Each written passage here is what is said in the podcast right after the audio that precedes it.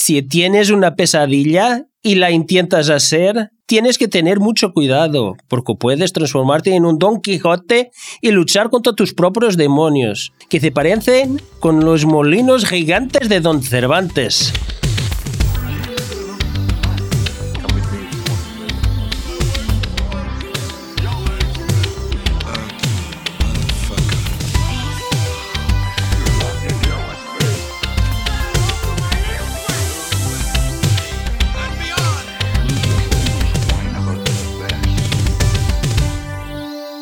Cavaleiro preso entre a realidade e a imaginação e um simples camponês que o acompanha numa viagem por La Mancha.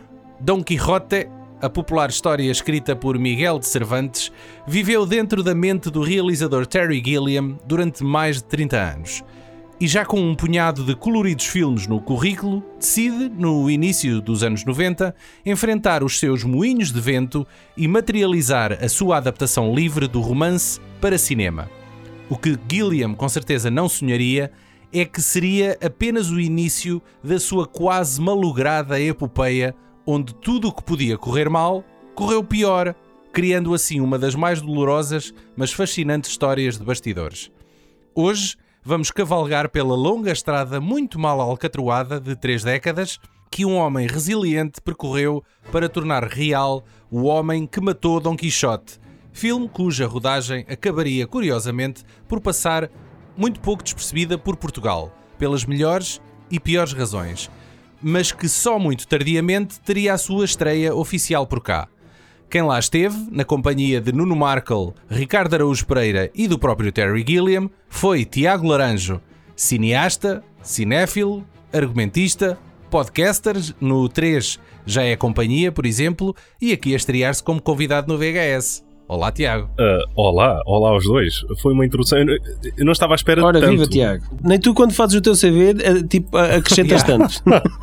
É a tua primeira vez aqui no nosso podcast? Penso que cineasta é um termo bastante. hum, Abrangente. Sim, é? sim, se calhar eu tiro esse. Não, não me sinto Ok. uh, com os pés grandes o suficiente para calçar essa bota. Portanto. uh, oi? Quem é que tá- tá aí o Pois, eu, eu, O eu teu esqueci-me de tirar o a minha gata gato. daqui. Se calhar é melhor ainda tratar disto. Olha, tu Não? tens uma gata. Eu, te- eu tive que enxutar o meu gato daqui que também anda com o mesmo problema. Acho que é o- tão, É. Naquela eu- altura do ano, não é? Então, Não é janeiro. eu tive que enxutar o meu. então querem que eu trate disto, não é? Se calhar é melhor. Não, não, não. Não? Deixa estar à vontade. Ok, pronto. Uh, Eu vou-te vou-te imaginar o resto do podcast a falar, mas com um gato no colo, tipo Sim, Don Corleone. Sim, ou Blofeld. Uh, na verdade, Yeah. eu sou um vilão do James Sim, Bond. sim. Faltou essa parte na tua introdução. E faltou também, uh, Caro Daniel e Paulo, dizer que a minha curta Feliz Natal Senhor Monstro vai passar uh, na Cinemateca no dia hum, 22 deste mês, claro, Sim, sim. às 19 uh, na sala Manuel Félix Ribeiro, com mais um punhado de curtas-metragens da UBI. Ou seja, se por alguma razão, uh, ora deixem cá ver, odiarem esta curta, e acho que a minha gata não gosta definitivamente desta curta, terão ainda um outro punhado de hum, obras de arte que certamente irão apreciar. Eu, eu devo dizer que tenho aqui dois convidados muito especiais que vocês não estavam à espera. Uh, À exceção da gata. Eu tenho aqui João Perri e Lia Gama. Ah, Ah, João Perry. Era o João dois Perry. amigalhões do peito Eu, eu adorei. querem fazer eu, as pazes eu, comigo. Eu, eu Eh, fiz, eu fiz, eu ouvi o episódio, claro. E, e adorei não só essa história toda, como a panóplia de pessoas que tu tentaste contactar, yeah. como Isto, o- o- isto para o episódio da, da do- crónica dos bons malandros.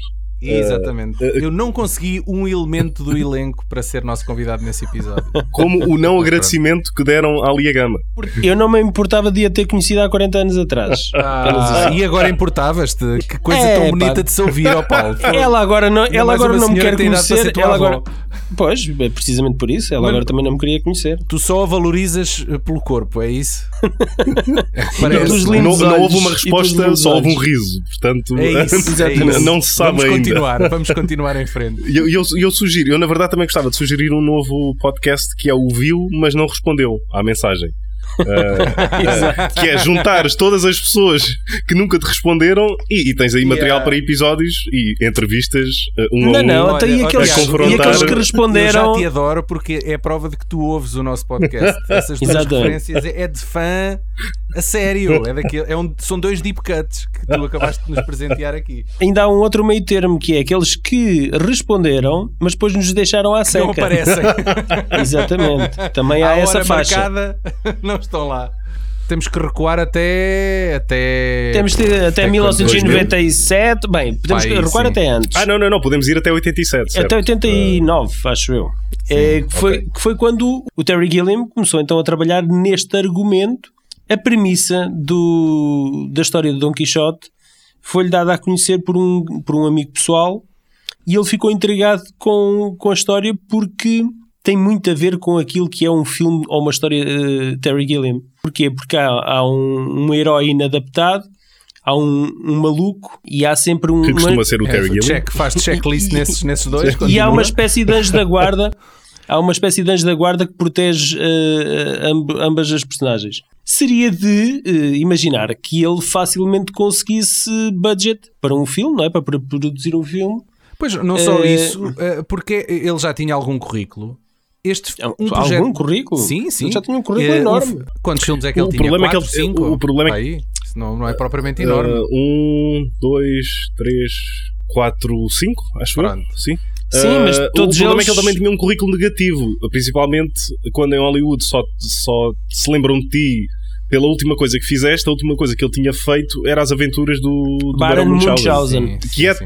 Que é um que é dos meus talvez filmes preferidos uh, dele. o meu preferido dele, mas foi um, foi um É. fracasso enorme, uh, muito mal E mesmo, eu acho, arruinar eu a acho carreira. que o, o Rei Pescador e o Baron Munchausen são é o expoente máximo daquilo que é o Terry Gilliam com o orçamento. Olha, não vi nenhum nem Eu, outro. eu, eu- eu- eu acho que o 12 Macacos uh, entra aí. Pois, o, o, o Doce Macacos é capaz de ser assim o mais Não preferido da, da população, não é? não, não, o que tu estás a dizer é que o 12 Macacos é, foi o, o filme mais mainstream que ele fez. É, é o que tu estás a dizer. Mas não, não, não. Em, em termos dele brincar hum, no recreio, nos recreios dos estúdios de Sim. Hollywood. Sim, mas isso era ele com um big budget. Agora, Opa, e o Fear and Loathing em Las Vegas é daqueles filmes que parece que a internet gosta de preservar no tempo. Também tem o É o- Johnny Depp, é não o, é? que ajuda é sempre. o filme, sim, sim, é o filme que eu menos gosto dele e, E- é provavelmente um dos filmes que eu menos gosto de sempre. Opa, mas os, os gansados Uau. adoram este filme. Yeah.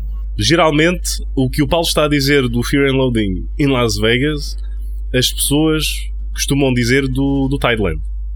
Foi Epá, um que o foi Tideland- completamente arrasado pela É- crítica em 2005. Então vou dizer que eu, eu gosto mais do Tideland, não sendo assim. um- Epá, é um filme muito menor na carreira do Gilliam, mas eu gosto mais do Tideland do que do Fair and Loading.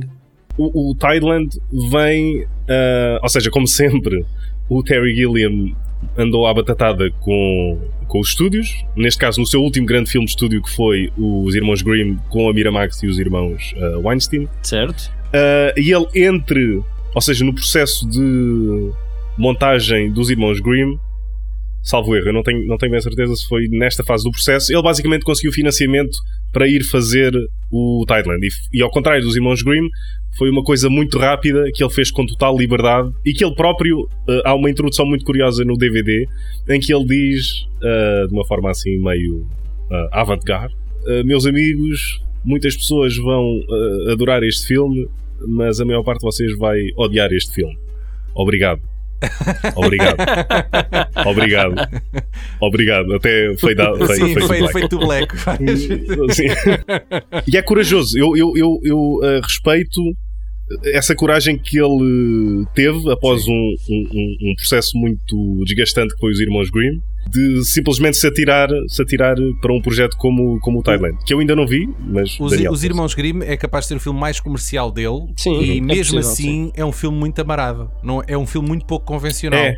Lá está, vinha do rescaldo da primeira produção falhada do, do Don Quixote, do, do, do pináculo, que para muitas pessoas foi o Fear and Loading em Las Vegas, e era uma boa fatia do bolo que estava a ser atribuído ao Terry Gilliam. Portanto, havia algum, algum burburinho, algum, Certo.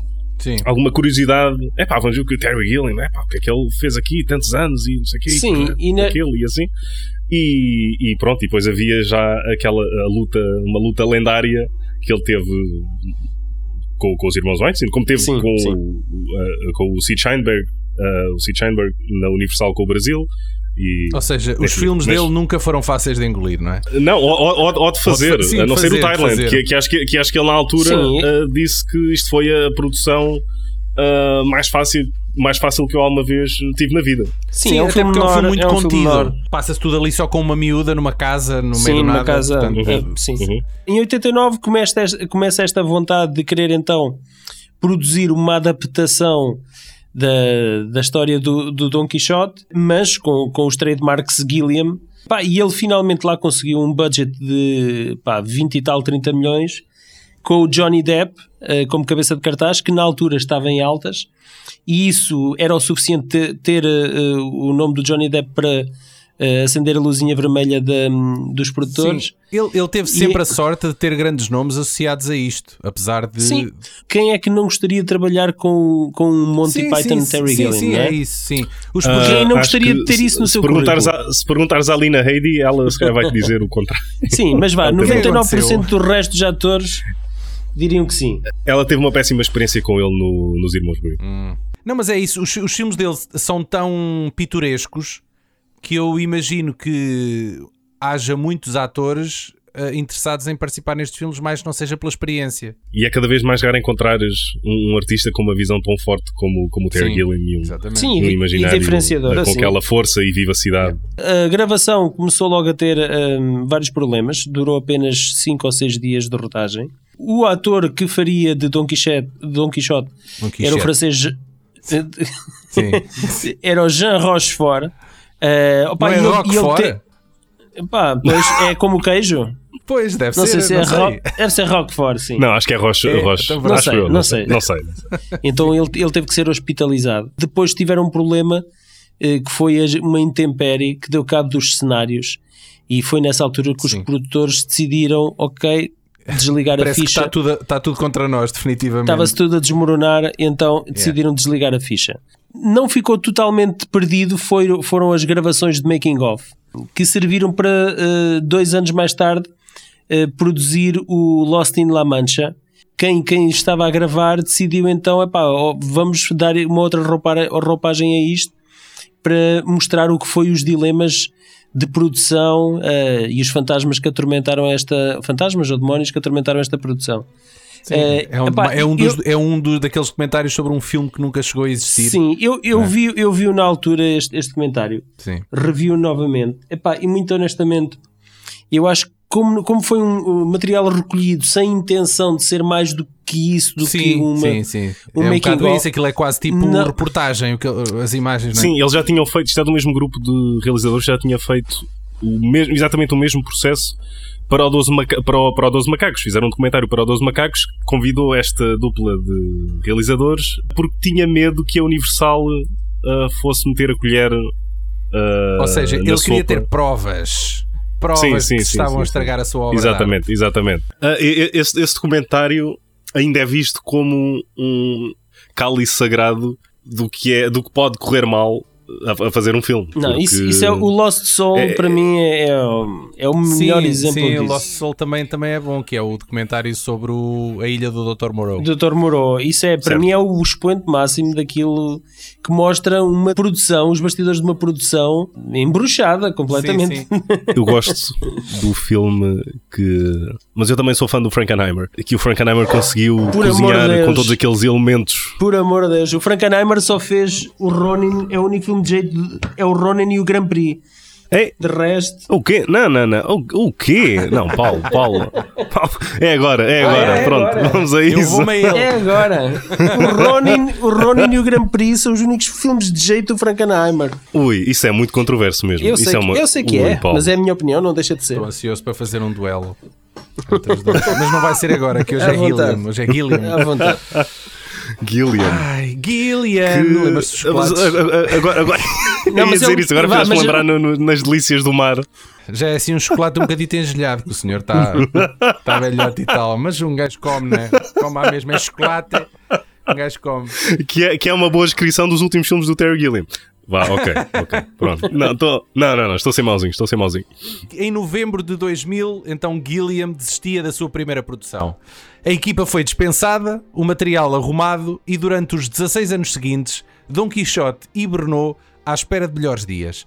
O realizador não parou e pouco depois regressava a Hollywood com uma versão mais comercial dos Irmãos Grimm, outra a viagem entre a realidade e a fantasia de Thailand, Thailand Uh, o esquizofrénico Imaginarium do Dr. Parnassus, que é o último filme da carreira do Heath Ledger, se sim, tam também, uhum. sim, também, também uh, assolado pela morte Sim, do Heath Ledger, também não é? Teve o homem realmente, e depois, enfim. E depois teve que ser acabado com, com a ajuda do Johnny Depp. Yeah, yeah, yeah. Do... É que aquilo foi do género, uh, ok, nós não temos o ator, temos que fazer um recast aqui do gajo, portanto, epá, vamos perder a cabeça e vamos meter tipo mais seis gajos. Vamos, mesmo, Colin, vamos fazer Colin isto Farrell, né? chama, chama toda a gente. E depois ainda fez o Teorema Zero, que foi um filme que passou algo despercebido. Que eu ainda não vi e eu quero muito ver, pá. Pois, não deves querer assim tanto ver porque, porque já, já sei há é, algum já tempo, é né? de quando?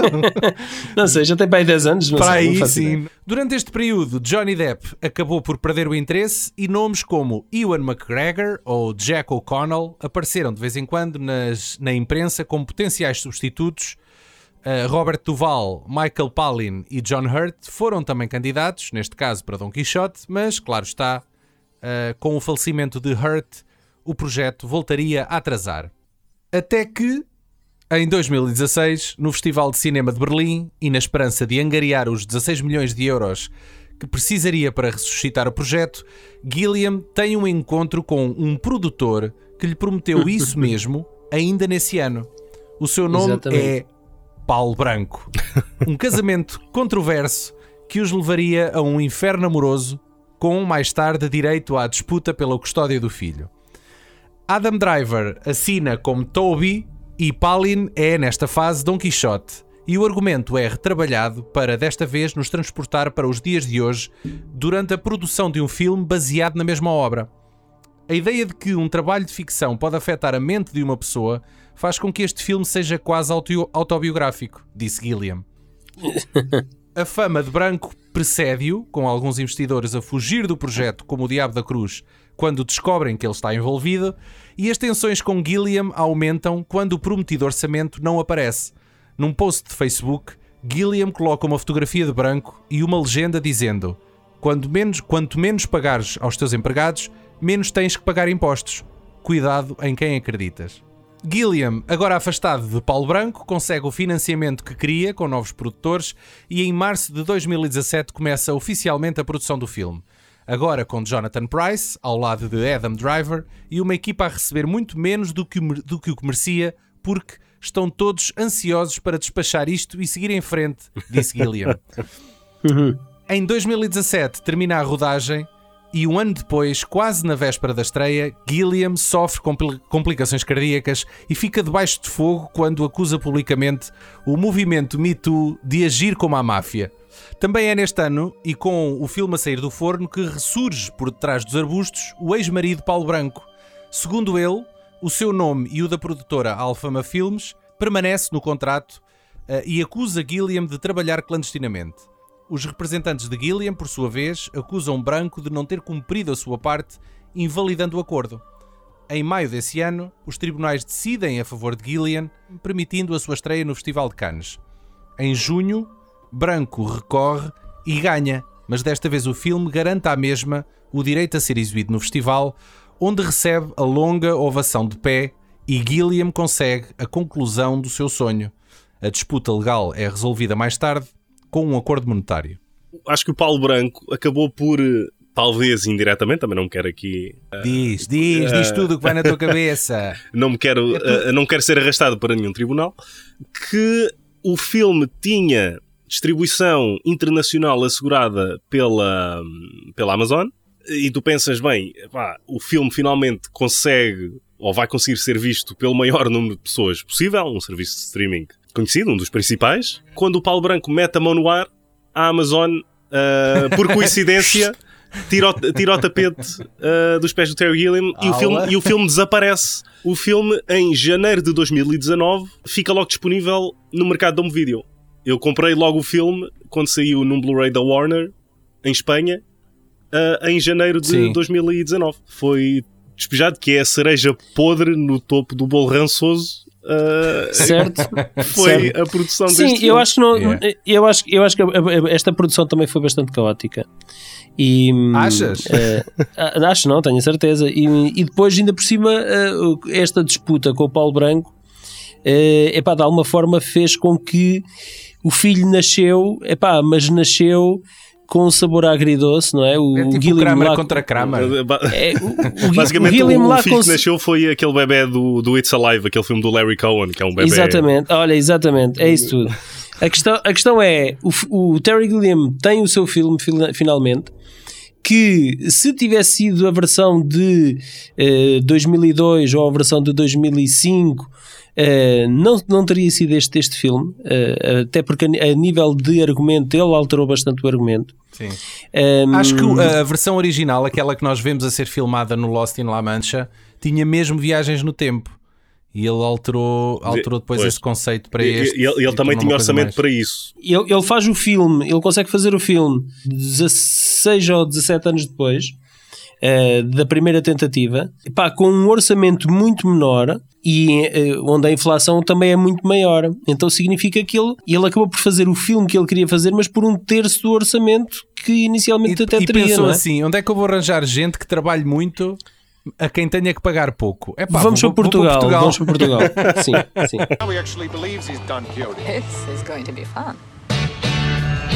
Don Quixote de la Mancha. Come to restore the lost age of chivalry. Well, I wrote that. Blasphemer!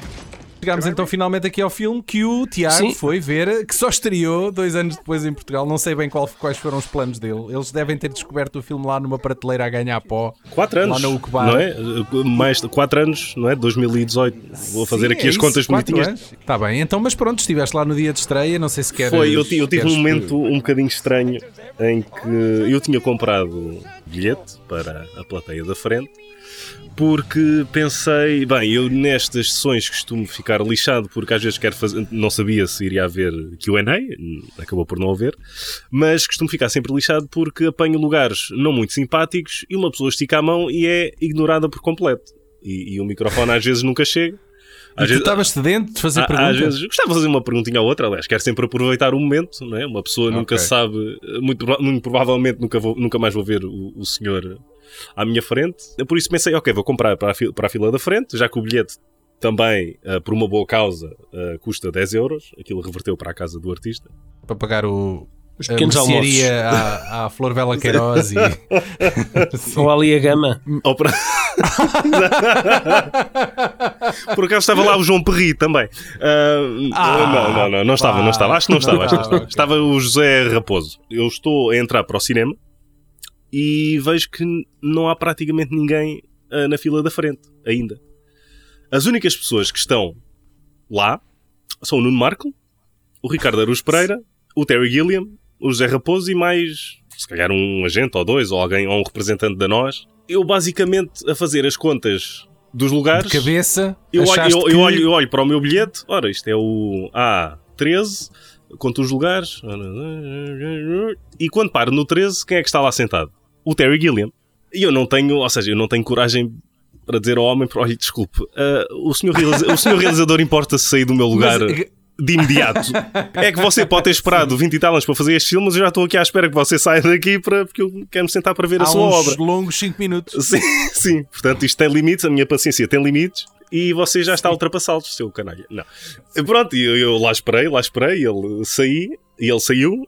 E eu quando me sento. Bom, tudo isto para dizer, sentaste num banco quentinho. Certo, certo, mas aquele calor de Terry Gilliam ensopou-se nas minhas costas e foi, foi uma coisa que eu. Epá, nunca passei por aquilo, nem Isso nunca é mais. cinema 4D, na verdade. Exatamente, nem nunca mais vou Veja passar. o filme sentindo o calor do, do realizador sim, sim, himself. sim, sim. Ah, Ele, ele aqueceu-me não só com obra de arte, mas ah, com o próprio E corpo. não, não, apanhaste, não apanhaste nenhuma hemorroida depois. Bem, eu basicamente tive, tive uma, uma- Foi o mais próximo de uma experiência homoerótica ah, que poderia ter tido com o Terry Gilliam.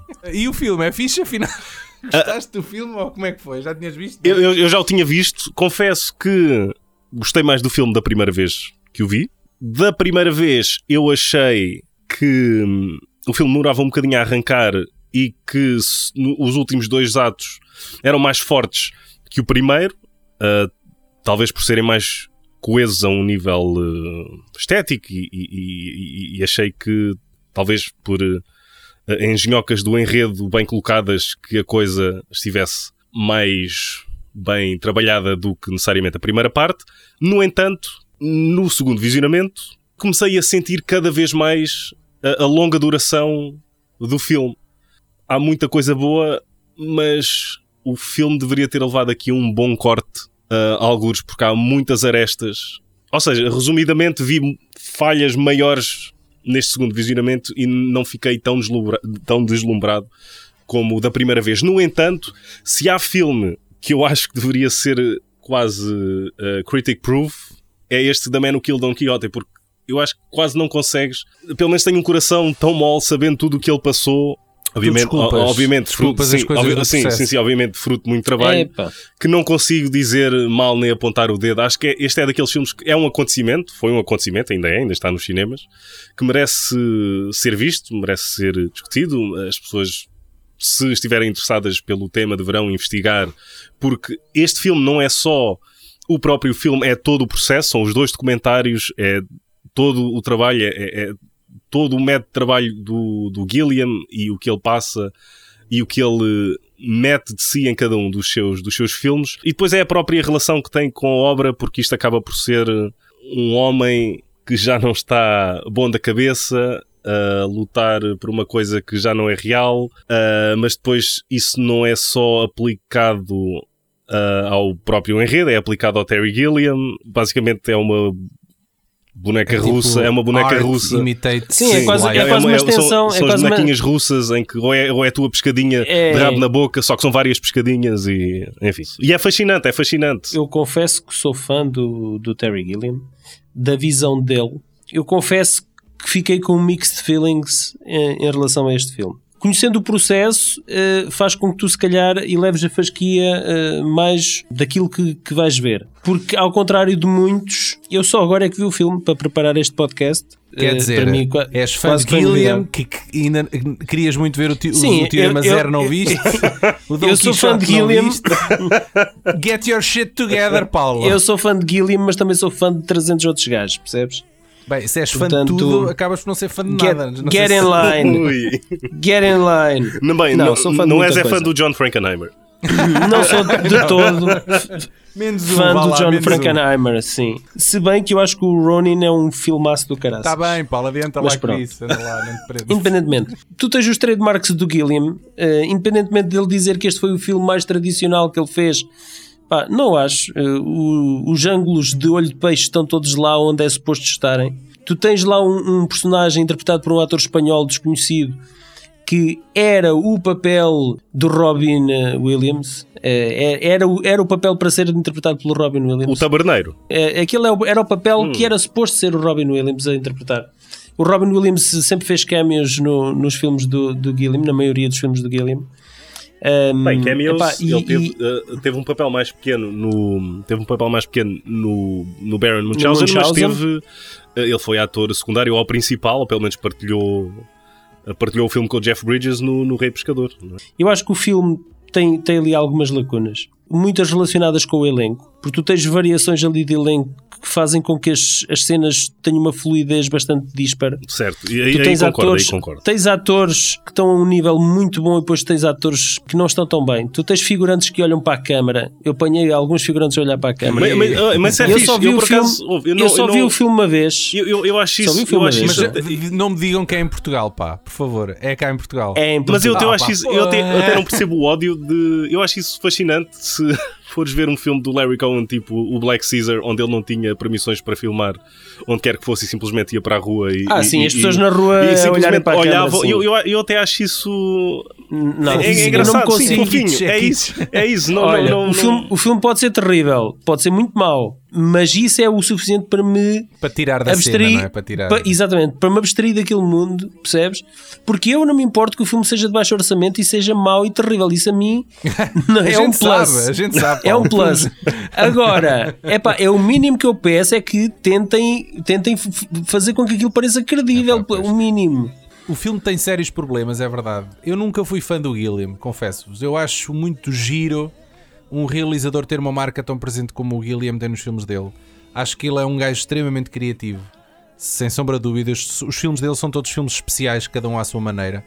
Certo? Mas eu tenho muita dificuldade em embarcar numa viagem de duas horas em que é só aquilo. Percebem? Por isso é que eu nunca. Vocês os dois, pelos vistos, são fã de Gilliam. Eu não sou fã de Gilliam por causa disso. Epá, Qual é que é o filme que mais não, gostas te- do, do Gilliam? É capaz de ser até o Santo Graal. O Holy Grail, Ok, se calhar. ok. Sim, o, o, o Holy Grail é, é o meu favorito também. A seguir é o Baron Munchausen, sem dúvida. Depois o Rei Pescador e depois o Brasil, sim. Ok, ok. Bem, já agora diz, tu, diz quais são os teus, que é para- fechar aqui isto. Uh, Baron Munchausen, sem dúvida. Talvez seja uh, aquele que gosto mais, acho, de um, de um imaginário fabuloso e, e- e do Gilliam uh, em, em todo o seu. Pá, mas é poder. engraçado, vocês falam os dois muito bem desse filme e é capaz de ser dos menos conhecidos dele. não Acho é? que, acho, São- que, acho que o É Thailand é mesmo aquele que. E, ainda, e é conhecido, é, é conhecido há mesmo. Mas Baron Munchausen, eu, eu gosto bastante do Fear and Loathing em Las Vegas. Mas voltando aqui ao Don Quixote, ah, opá, eu acho que o filme tem uma grande energia. Aliás, todos os filmes dele têm. E eu acho que tem a energia dele aqui muito presente à mesma. E eu acho que isso é de louvar. Sim, Mesmo, sim. mesmo entre o orçamento claramente reduzido e, e patrocínios da Sim, EDP. sim, sim, e, sim.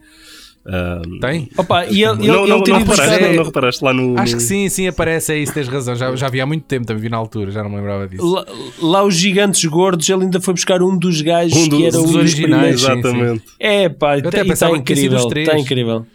Não, não, não, não, não. Mas tu, foi- era o mais vocês novo. quando veem o Lost in La Mancha, veem aquele assim mais gordito, com a cabeça assim mais redondita. Uhum. Pá, o Pois, gajo- é, é esse, não é? dá- Dá-te logo, é tipo, é personagem, este gajo é um personagem, não te dá vontade logo de É, ser amigo é, é. dele. São aquelas, aquelas caras a Leone, não é? Aquelas sim, sim, sim, sim, Ah, sim. E o próprio, a própria hum, a armadura do Jonathan Price veio com os Regressa, toques, sim. regressa ah, do, do Jean. Eu ah, acho fascinante que a tralha toda do, do Lost in La Mancha, do filme, tá, teve estes anos todos guardada Aham, num, aham. num Num armazém barracão qualquer. e há no armazém. Sim, Dá, dá para elogiar o Jonathan Price ainda. então não dá. Dá. Então não acho que dá. ele, ele, Dá ele, ele é, ele é o filme. também, e o. Adam Driver, sim, eles têm, eles têm, eles têm- Eu, da primeira vez Sim. que vi o filme, fiquei. ah, Foquei-me no Jonathan Price. Fiquei arrebatado. Ele rebentou-me pelas costuras com aquele empenho e aquela performance que sinceramente tocou-me no, no coração e fiquei genuinamente emocionado ah, com a viagem que o filme fez com aquela personagem.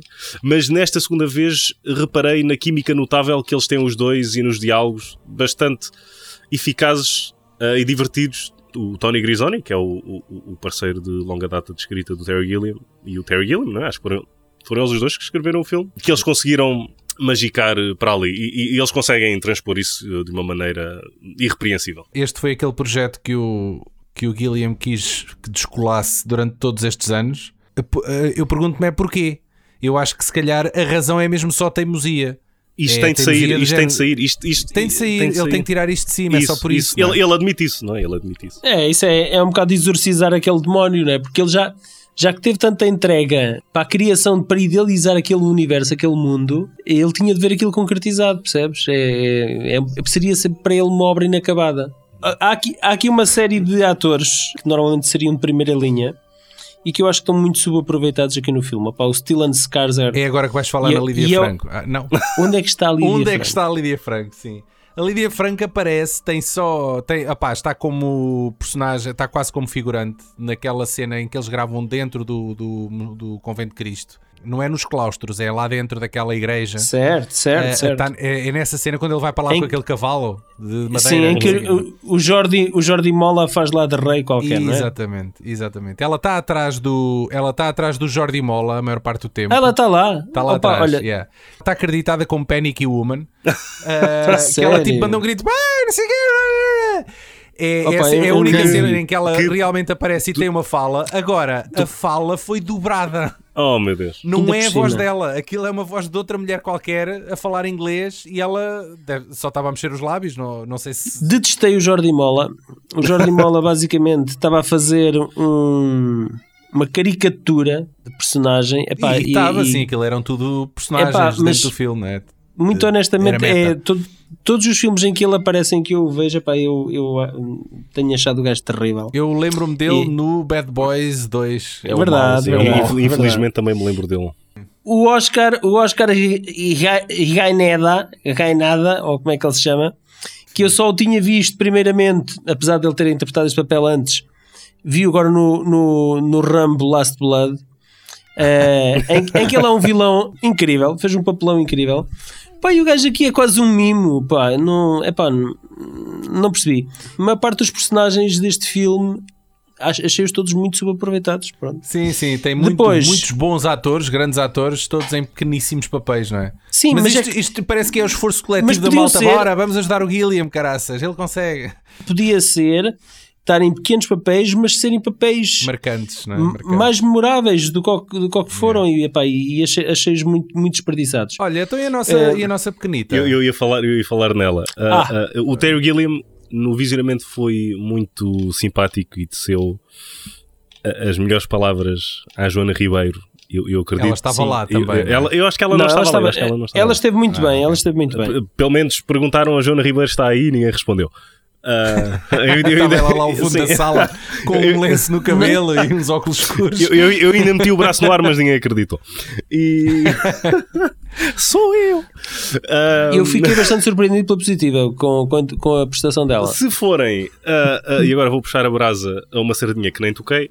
ah, Ela entra agora, desculpa lá, ela Força. entra agora num filme da, da, que eu acho que é a Amazon, que é um filme com o Mark Wahlberg, que tem ar de ser muito mauzinho, Hum. realizado pelo Antoine, Antoine Fuqua, que Ok. é o Infinite. Ela Ah, tem um, certo, um pequeno certo. papel nesse filme. Eu ainda não vi, não vi, mas Certo. sei que ela está no elenco disso. eu, eu, eu costumo gostar do, do Foucault, pelo menos ele tem alguns. eu- Eu também. Logo o primeiro filme dele, que é um. Acho que até foi produ- produzido pelo John Woo, que é claramente inspirado. Sim, sim, Ah. os, é o kill, os assassinos, não? Sim, assassinos sim, que até tem o Chow Yun-fat. substitutos. ah, Repl- replacement, Replacement Killers. Killers. E tem um filme muito. ou algo subvalorizado com o Jamie Foxx, que se chama Bait, que ele fez logo a seguir. É aí é que eu gosto muito, que eu gosto muito, sim. Um, Sim. mas isto para dizer o quê? Ah, que se forem ao IMDB da Joana Ribeiro, irão reparar que o crédito que ela tem antes deste filme é uma curtazinha chamada Muletas, que foi uma coprodução da Universidade da Beira Interior, onde eu tirei o meu curso de cinema. E Ok. esta curta foi feita com. E eu com- namorei com não. ela. É aí que vamos chegar. Não, não. Uh, uh, esta, esta é precisamente o contrário. Esta curta foi feita com a minha turma e eu, na altura, uh, um pirralho que. Sim, achava uh, melhor uh, sim, dar-se armado, armado ali ao Quingarelho. Uh, basicamente, não precisava da nota daquela cadeira e eu. Então não foste. E simplesmente Estás a disse- ver? E agora não partilhas um crédito Agora, com. e agora com a- exatamente, A não abdiquei quando- do a tempo de rodagem. Com a- Sim, yeah. abdiquei do tempo de rodagem com a Joana Ribeiro e Teresa Tavares. E, e claro, arrependo-me disso. E, E mais tarde encontrei, encontrei o realizador num, Podes num te chibatar à jantar vontade. e pedi-lhe desculpa por. É pá, desculpa lá, foi assim um bocado. E, E ele pronto. pensou, ai agora, não é? Sim. Ag- Agora é que queres a Agora- fama. É, Luís Campos é o nome dele. Terry Gilliam descreve a rodagem no Convento de Cristo em Tomar como tendo sido a melhor parte ah, das filmagens. Encontrou o edifício histórico no Google Earth e já com a atriz portuguesa Joana Ribeiro no elenco, pareceu-lhe ser a opção ideal. Porém, até com os nabantinos surgiram atritos explicados numa reportagem no 6 às 9 da RTP, no verão de 2017, afirmando que a construção de uma fogueira gigante num dos claustros e a rodagem de uma das cenas climáticas do filme teriam provocado estragos incalculáveis em património mundial. Num convento com quase 10 séculos de história, foi autorizada a gravação de um filme internacional que deixou marcas para sempre. Desde pedras partidas, pedras danificadas, árvores cortadas pela raiz. Até uma fogueira gigante que obrigou ao corte de árvores foi permitida num claustro do convento que é património mundial da Unesco. No, no momento da Unesco, em que se vai lá fazer uma fogueira de 20 metros. Tijas de gás para incendiar uma pira de móveis no meio do convento de Cristo não me parece uma coisa razoável. Gilliam acusa a imprensa de estar a fazer uma tempestade num copo d'água e as investigações dão razão ao realizador, concluindo que os estragos foram mínimos e reparados de seguida. E eu já visitei o Convento de Cristo e já fiz a minha respectiva, o respectivo enquadramento das imagens no filme no convento. Portanto, quem quiser ver, procure no meu Instagram que é passa a publicidade, é The World is a Set. Podem ver lá essas fotos. E não, e não, e não notaste. Tem é que fazer scroll. Está lá para baixo, mas pronto. Finalmente, encerra esta epopeia lembrando a última controvérsia que envolve uma ex-convidada do VHS, a Lídia Franco, que já que teve, que tem uma breve aparição no filme e é acreditada como Panicky Woman. Uh, a imprensa cor-de-rosa já tinha escrito uma breve referindo que a atriz tinha ficado com muito má impressão do ator Adam Driver, mas foi só no ano passado, em entrevista à rádio comercial, que Lídia destroçaria o coração dos fãs de Driver ao afirmar que ele a tinha agredido. Mas, ó Lídia, mas ele portou-se mal consigo então. Muito mal, muito mal, muito mal. Fisicamente. Fisicamente. Sim, sim, agrediu-me. Ai, que horror. Aham. Mas, mas na cena. Sim, mas não tinha nada a ver com a cena. Que horror. Isso é gravíssimo. Então não é. Então não é. O que é que se faz quando isso acontece? É, é, é, eles deram-me autorização para, para sair, não é? Porque disseram que era horrível o que ele estava a fazer, mas que não, não podiam fazer nada. Legalmente uma agressão, quer dizer, é, é um crime, não é? Pois, era uma agressão camuflada, não é? Com uma cadeira. Nessa mesma semana, Lídia Franco volta atrás, explicando que tinha sido um mal-entendido e que na verdade só tinha sido um empurrão, não querendo com estas afirmações prejudicar o ator. E o que é que vocês acham? Acho que alguma coisa deve ter acontecido e que a Ucbar Filmes, entretanto, falou com a Lídia Franco e disse: Olha, eh, tem, tem lá calma com isso que, que estás a dizer. E a Lídia Franco passou a ter calma. Fa- Faz-me lembrar o, o, o Paul Schrader tem uma conta de Facebook muito ativa. E ele de vez em Sim, quando manda sim. lá umas laranjas e depois tu, tu lês aquilo e epá, este gajo está aqui a dizer coisas que se calhar. E uh, tipo, duas Tal publicações, duas publicações mais à frente, ele diz: a, a- a distribuidora pediu-me para não publicar mais durante não sei quanto tempo. tipo, de deixa de estar sossegadinho, deixa de estar aí sossegadinho agora. Sobre esta questão da, da, da Lídia Franco, tem duas fofocas. A primeira Então é, é que. Fofoca aí. É, a primeira foi que eu, na altura, quando andava a tentar descobrir em que locais é que. em que mais locais é que eles poderiam ter rodado cenas do filme em Portugal, nomeadamente ali umas cenas no meio de umas florestas que podiam ter sido aqui algures, ah, eu contactei a, a location manager do filme no Instagram e que por acaso amavelmente me respondeu.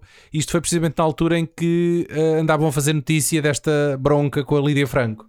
E eu contei-lhe, contei-lhe dessa história. E ela disse que opá, ficou muito surpreendida, nunca imaginou essa situação. Porém, diz que o Adam Driver não é efetivamente o tipo mais sociável do mundo. Certo. E Tu nota, mas assim. isso, epá, eh, quantos grandes atores não foram os tipos mais sociáveis do mundo? Às vezes até Sim. seres Insociável. execráveis como o Oliver. Eu tenho uma tatuagem no Penny's Reed. Ele tinha, ele, ele tinha uma tatuagem. Bem, enfim. Ah, Ah, sim, sim, não, não era nenhuma confissão agora aqui no. Metida a martelo. Não, é?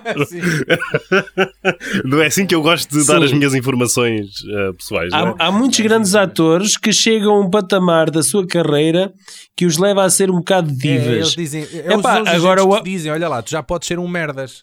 Já chegaste a esse Sim, nível. pá, exatamente. Sim. exatamente. Dá um Agora o. Adam Driver, Yeah. sim, só porque, lá. foi o Kylo, só porque foi o Kylo Ren, epá, agora pode ser o Kylo Ren na vida real.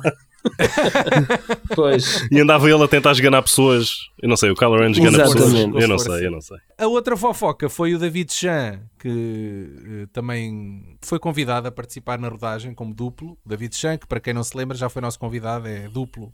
Tem uma, uma David empresa- Chan, Cordeiro. Cordeiro, sim. Tem uma. Por acaso, em alguns filmes ele é acreditado só como David Chan. Não sei, temos que lhe perguntar se ainda não chegaram a um consenso. em relação a Não isso. só. Não, é porque não havia, não não confundir, havia caracteres disponíveis. não confundir com David Chan, o irmão longínquo do Jackie Chan. E primo de metade da população da China, não é? Mas pronto. Uh, e ele disse que, disse que esteve lá durante um dia, esteve na rodagem do filme um dia e que veio-se embora no dia seguinte. uh, disse que aquilo não era para ele e que uh, o ambiente não era o melhor e que eles estavam a ser muito desagradáveis com a equipa portuguesa e que não gostou do clima que se estava lá a viver. Pronto, uh, são Pronto. estas duas fofocas do filme que eu tinha aqui na, Pronto, no bolso. haverá um fundo de verdade. Será Poderá. que o clima seria melhor se fosse uma produção Paulo Branco? Pronto. Próximo convidado do VHS, Paulo Branco, para falar, de, Olha, eu gostava falar muito- deste filme também. Gostava, gostava muito de lhe picar Pá, o eu miolo, ficava sim, Branco. genuinamente espantado se o gajo aceitasse. ok, eh, falta-nos só falar neste, neste, neste documentário, nesta sequela, vá, chamemos-lhe assim, do primeiro documentário do Lost in La Mancha. Este, este, este par de É, realizadores é a regressou- mesma equipa, não é? Mesma regressou equipa para que fazer fez- um, trabalho, um trabalho semelhante ao que tinham feito anteriormente e acompanharam a produção deste, deste filme.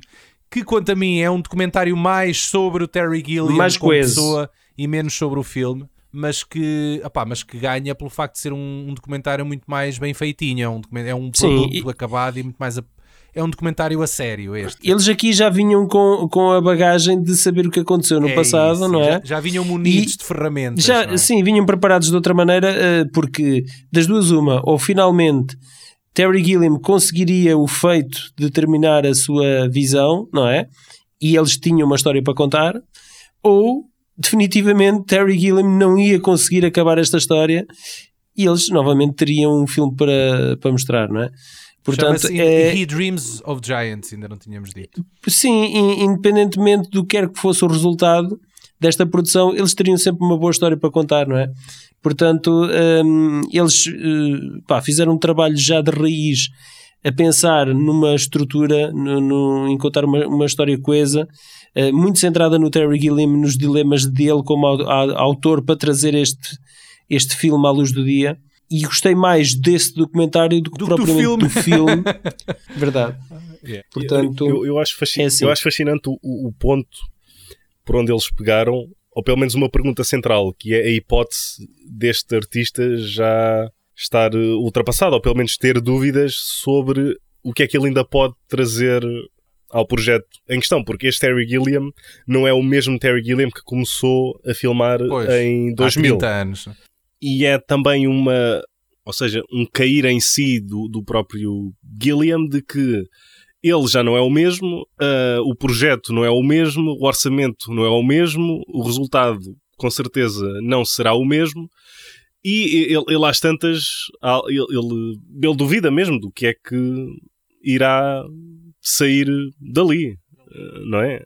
E ele, há, há um momento em que ele está a falar com jornalistas e um deles pergunta: conseguiu realizar o seu sonho ah, e agora? O que é que vem a seguir? E ele diz: pronto, o sonho acabou e isto agora acaba, não há, não há mais nada. Antes do Covid, ele tinha um, um, um projeto para filmar. hum, era um filme abandonado do Kubrick em que ele ia pegar, mas obviamente a pandemia veio complicar tudo e na verdade não se sabe se haverá ah, um próximo filme de Terry Gilliam. Se este for o último, acho que é uma boa lápide. Uma boa conclusão de Sim, carreira. Sim, certo. Pelo menos o Gilliam, o Gilliam conseguiu conquistar o seu moinho de vento. Olha, Sim, olha que verdade. bonito, vês? Yeah? é um exemplo de persistência e dedicação e ser fiel à sua própria visão, não é? Certo. Porque o Gilliam é o Don Quixote. Muito bem. Olha, quem quiser ver o documentário, ah, Boa sorte. boa sorte, não é fácil. Ah, nós vimos-lo e pagámos-lo do nosso bolso numa plataforma de streaming que é o Chili, que eu não Chile. conhecia. Conseguiram o desconto. Sim, sim, eles fazem 20%, 20 de desconto Uhum. na- numa primeira aquisição.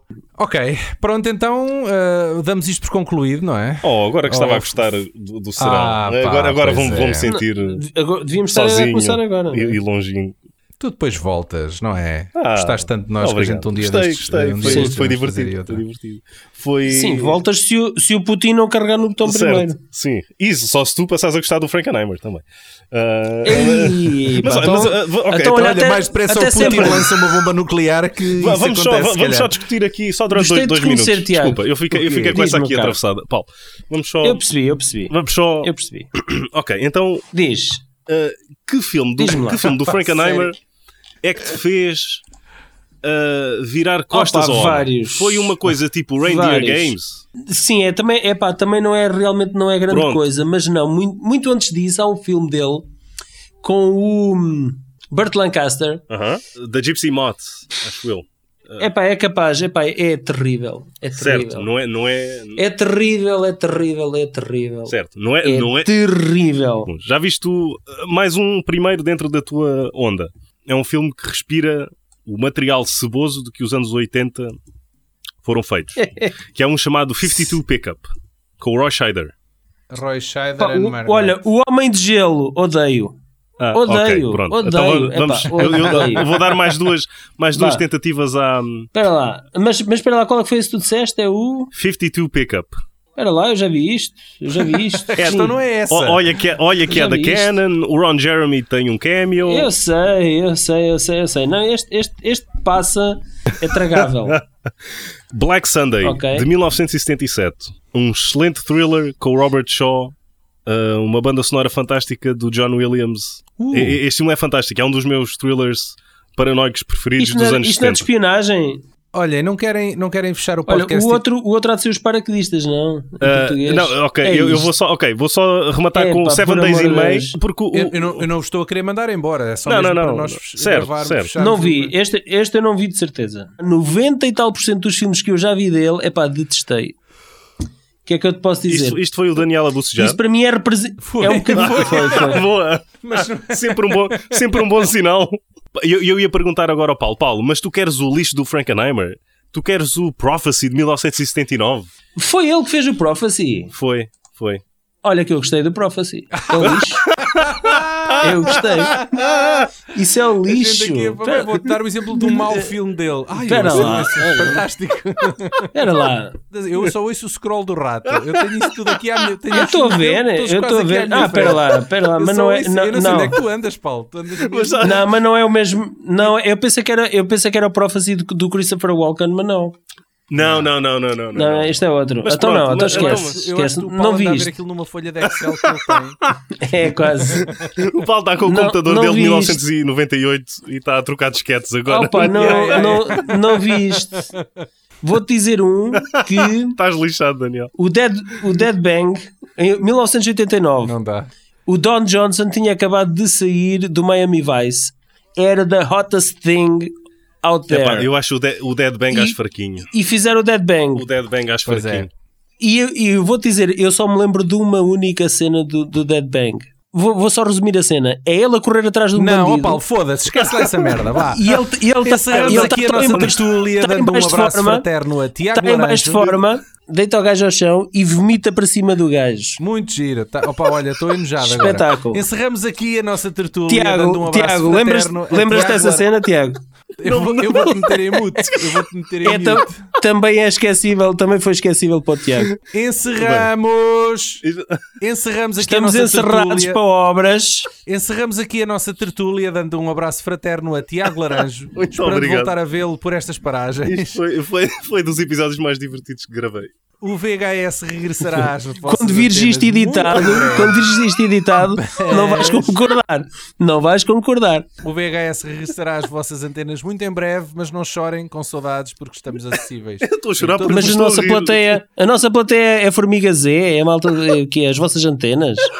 Como assim? Estamos acessíveis em todas as plataformas de podcasting à face da terra. patreon.com.br se não houver um holocausto nuclear, porque se houver um holocausto nuclear, nem, nem aí. Se quiserem apoiar o nosso projeto e, claro está, participar ativamente nos nossos conteúdos.